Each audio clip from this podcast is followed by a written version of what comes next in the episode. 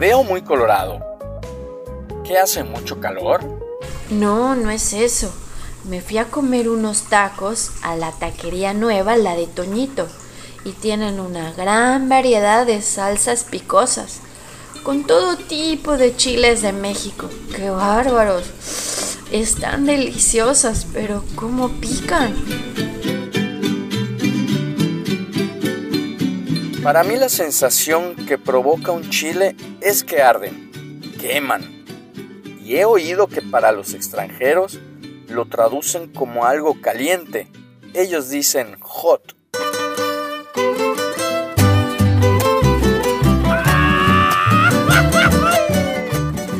Yo diría que para que sea una buena salsa debe tener sabor y además que pique, que arda y que queme. ¿Sabías que es originario de México? Y que hay vestigios de hace más de 7000 años que la población originaria de México ya los consumía. Y por su nombre viene del náhuatl, chili. Y su uso es común en México como alimento y condimento en la gastronomía.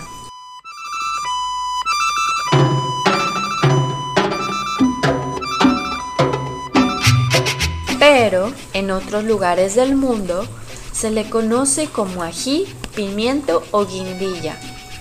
En México, en todo el territorio nacional, se le cultiva incluso en zonas desérticas y en regiones donde el clima es frío.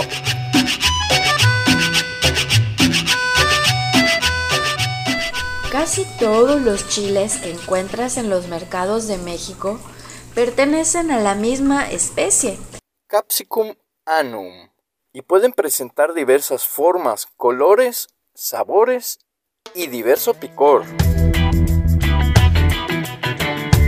El chile es un fruto que se produce en los arbustos y casi todos los chiles que consumimos en México pertenecen a esta especie Capsicum annum. Y van desde el chile piquín, pimientos morrones, los catarina, puya, los chiles poblanos, serranos y así muchos más. Donde todos estos son originarios de México y Centroamérica. ¿Y cuáles no son originarios de México?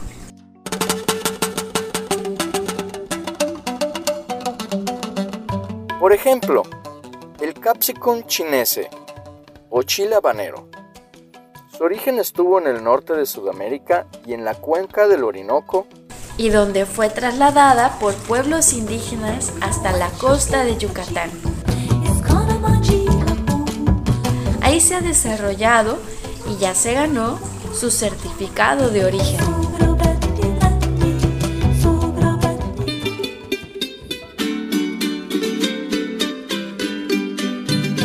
Hay un chile que se originó de forma silvestre en México y es el Capsicum frutensis, y es el chile con el que se elabora la salsa tabasco. Y que no se nos olvide, el chile manzano, que pertenece a una especie de flores moradas o Capsicum pubescens.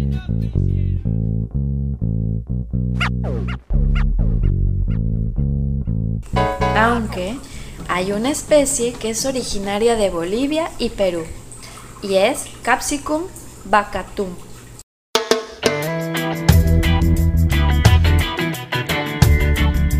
¡Qué riqueza!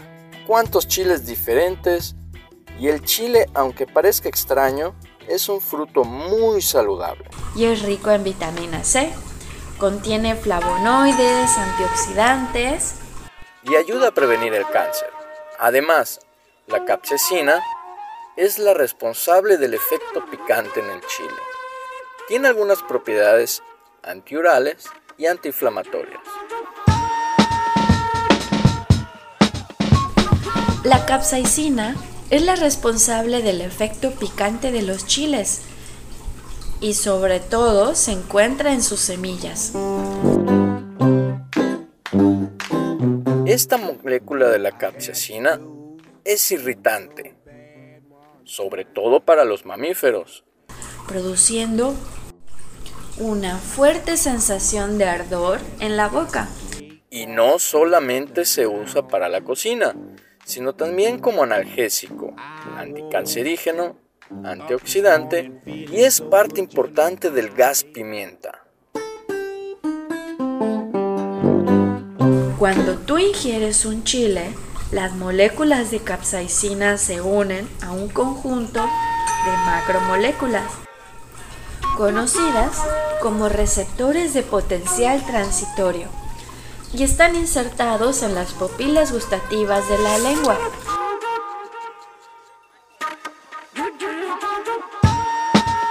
Y se activan los receptores con la capsicina. Un estímulo engañoso de calor se transmite al cerebro y sentimos una sensación de ardor. Claro, el cerebro instruye al cuerpo para que se enfríe, en respuesta al picor, que lo interpreta como calor.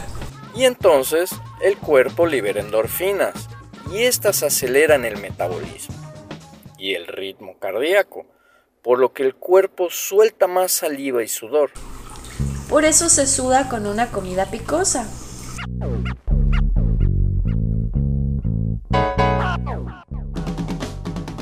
Y la cara y las manos se ponen rojas, porque los capilares se dilatan y la sangre fluye más rápido para poder sacar el calor del cuerpo.